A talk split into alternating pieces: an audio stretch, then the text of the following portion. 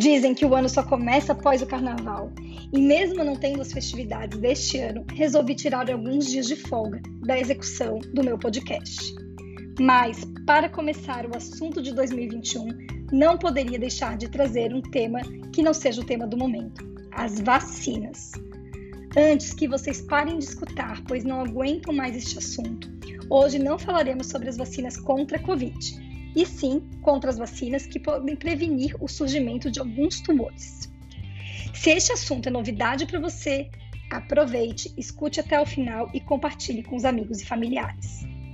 Para quem não sabe, alguns agentes, como os vírus, são capazes de alterar o DNA da nossa célula, fazendo com que ela inicie um processo de multiplicação errônea e exacerbada, surgindo alguns tipos de cânceres.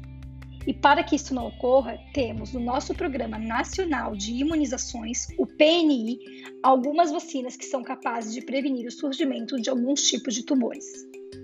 Uma que vocês provavelmente devem conhecer é a vacina contra hepatite B. Ela está disponível tanto na rede pública como na rede privada em todo o território nacional e consiste em três doses. Todo adulto entre 20 e 59 anos deve realizá-la, inclusive as gestantes.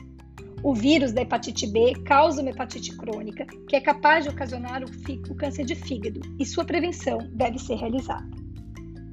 Outro vírus capaz de causar câncer é o papiloma vírus humano, o famoso HPV. Engana-se quem acha que ele só causa câncer de colo de útero. O HPV é responsável por causar câncer de boca, pênis, ânus, vagina, vulva e orofaringe. E é um vírus muito difundido na população, está dentro das doenças sexuais transmissíveis e sua prevenção consiste no uso de preservativo e na vacinação. A vacina está disponível na rede pública para meninas e meninos. Para os adultos, é possível realizá-la na rede privada. Outra vacina disponível que podemos realizar para a prevenção de alguns tumores é a vacina contra o herpes zoster, pois, apesar de raro, pode ocasionar o sarcoma de Kaposi em pacientes imunocomprometidos. Além disso, a doença zoster pode causar uma dor crônica, paralisia de nervos e alterações oculares. Então, também está recomendada após os 50 a 60 anos. Existem ainda outros vírus que infelizmente não temos vacinas, mas que devemos estar sempre atento, pelo risco de sua infecção aumentar o surgimento de algum tumor. Um deles é o vírus da hepatite C, o vírus Epstein-Barr e até mesmo o HIV. E este você sabe muito bem como prevenir. É importante sempre usar preservativo. Muitas pessoas acreditam que na fase adulta não devemos mais realizar vacinas.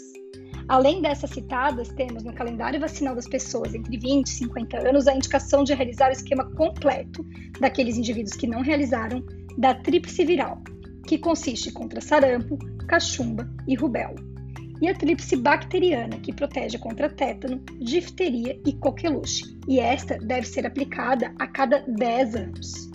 Lembrando ainda que temos a vacina contra gripe, que é o vírus da influenza, anualmente, e da febre amarela para as áreas endêmicas. Eu estou falando da vacinação entre 20 e 59 anos. Algumas pessoas necessitam de vacinações adicionais, como pneumococo, meningococo e varicela. E claro, não posso deixar de falar que a partir deste ano teremos em nosso calendário a vacina contra a Covid. Eu já estou vacinado e espero que em breve todos vocês. Até lá, seguimos nos cuidando.